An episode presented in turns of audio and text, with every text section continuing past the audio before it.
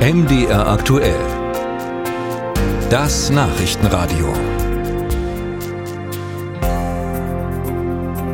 2023 war das wärmste Jahr seit Beginn der Wetteraufzeichnungen. Wie also umgehen mit dem Klimawandel und wie die Erderwärmung abbremsen? Das waren die drängendsten Fragen und die Beantwortung das Ziel des Weltklimagipfels in Dubai, kurz COP28.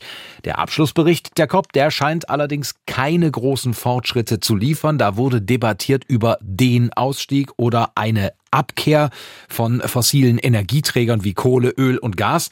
Außenministerin Annalena Baerbock gibt sich zwar zufrieden, Inselstaaten wie Samoa sehen sich aber betrogen.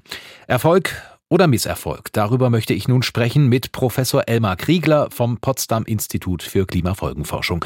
Ich grüße Sie, Herr Professor Kriegler. Guten Tag. Ja, Sie waren ja selbst vor Ort auf der COP28. Äh, bis zu 80.000 Menschen sind da aus der ganzen Welt zusammengekommen, um über die Klimaziele zu debattieren. Welche Stimmung herrschte denn dort äh, vor Ort? Ja, eine sehr lebendige Stimmung, wie auf jeder COP bei so vielen Menschen, die aus so vielen unterschiedlichen Kontexten und Regionen kommen. Also man findet dort äh, die natürlich die Regierungsvertreter äh, und Vertreterinnen, die verhandeln, aber eben auch ganz viele Beobachter und äh, zivilgesellschaftliche Organisationen, wie auch die Wirtschaft. Und die kommen dort alle zusammen. Die EU-Länder äh, wollten ja den Ausstieg aus den fossilen Energien. Im Abschluss steht jetzt nur etwas von einer Abkehr. Ich hatte es gerade schon angesprochen, von fossilen Energieträgern wie Kohle, Öl und Gas. Und trotzdem gibt sich die deutsche Außenministerin zufrieden. Sind Sie es persönlich auch? Ich sage es so, es ist kein Durchbruch in dem Sinne, wie wir ihn bräuchten, um das 1,5 Grad Ziel in Reichweite zu halten, aber es ist ein Fortschritt gegenüber dem, was vorher in den Texten stand. Ich finde es ganz wesentlich zu verstehen, dass diese globalen Konferenzen nicht einen Ausstieg oder die Emissionsreduktion mandatieren können, weil das letztendlich ja national entschieden wird, sondern ihre Rolle ist, Signalwirkung zu entfalten. Und ich bin, ich sage jetzt mal, hin und her gerissen. Ich denke, es ist ein Fortschritt, dass zum ersten Mal die fossilen Energieträger als solche auch genannt wurden. Vorher wurde immer von Emissionen gesprochen. Jetzt sind sie direkt genannt worden und äh, die direkte Übersetzung des englischen Textes ist wohl Übergang weg und dazu noch in, in, im Einklang mit der Wissenschaft und auch eine besondere Dringlichkeit in dieser kritischen Dekade. Wird alles in dem Satz genannt und ich denke, daraus kann man was machen. Aber es muss jetzt eben die Akteure wie wir in der Wissenschaft, aber auch die gesellschaftlichen Akteure wie die Politik das als Signal aufnehmen und nochmal dann genauer bezeichnen, was das konkret bedeutet. Wenn ich da nochmal ein bisschen näher drauf eingehen kann, was Positives wurde denn tatsächlich erreicht bei dieser COP28? Also positiv äh, ist auf jeden Fall, dass der Prozess in der Implementierung des Paris-Abkommens, dass der hier einen weiteren Schritt tut. Äh, es wird klar gemacht, ganz deutlich, dass das, was bisher versprochen wurde, nicht ausreicht, dass das gestärkt werden muss. Es ist ein Prozess benannt worden. Im Bereich der Landnutzung, insbesondere der Entwaldung, sind klare Ziele vereinbart, die Entwaldung also bis 2030 wirklich zu stoppen.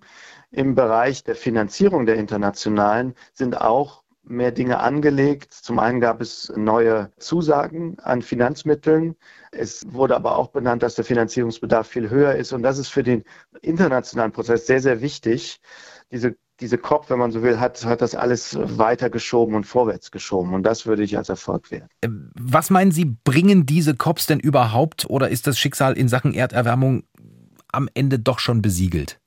Nein, es ist nicht besiegelt. Es ist nicht schwarz-weiß. Äh, die Welt ist ja nicht schwarz-weiß. Wir werden das 1,5 Grad Ziel reißen zwischenzeitlich. Also es wird Jahre geben, wo die Erwärmung höher als 1,5 Grad ist und auch im, im Durchschnitt wird die Erwärmung über 1,5 Grad gehen. Das werden wir nicht mehr schaffen, da unter 1,5 Grad zu bleiben. Das heißt aber nicht, dass wir zum Ende des Jahrhunderts auch über 1,5 Grad liegen müssen, sondern was jetzt das Ziel ist, ist um jedes Zehntel Grad Erwärmung, die wir nicht bekommen, zu kämpfen und dann eben das auch so anzulegen, dass wir zumindest bis zum Ende des Jahrhunderts unter 1,5 Grad kommen.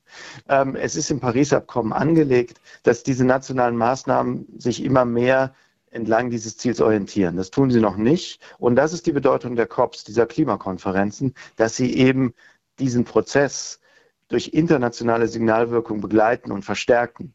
Denn wenn wir das nicht hätten, äh, dann würden wir viel stärker noch ähm, äh, dem Einzelkämpfertum ähm, äh, ja, anheimfallen, wo es dann überhaupt nicht abzusehen wäre, wie das zu schaffen sei, weil dann die Stimmen lauter würden und sagen, ja, wir, was machen denn die anderen? Warum sollen wir was machen? Das ist ja so ein Muster, das hört man immer wieder. Und diese internationalen Konferenzen geben halt den internationalen Rahmen vor, den wir haben und der sehr, sehr wichtig ist, um diese Fortschritte zu erzielen. Professor Elmar Kriegler vom Potsdam Institut für Klimafolgenforschung über Erfolg und Misserfolg der Weltklimakonferenz COP28 in Dubai.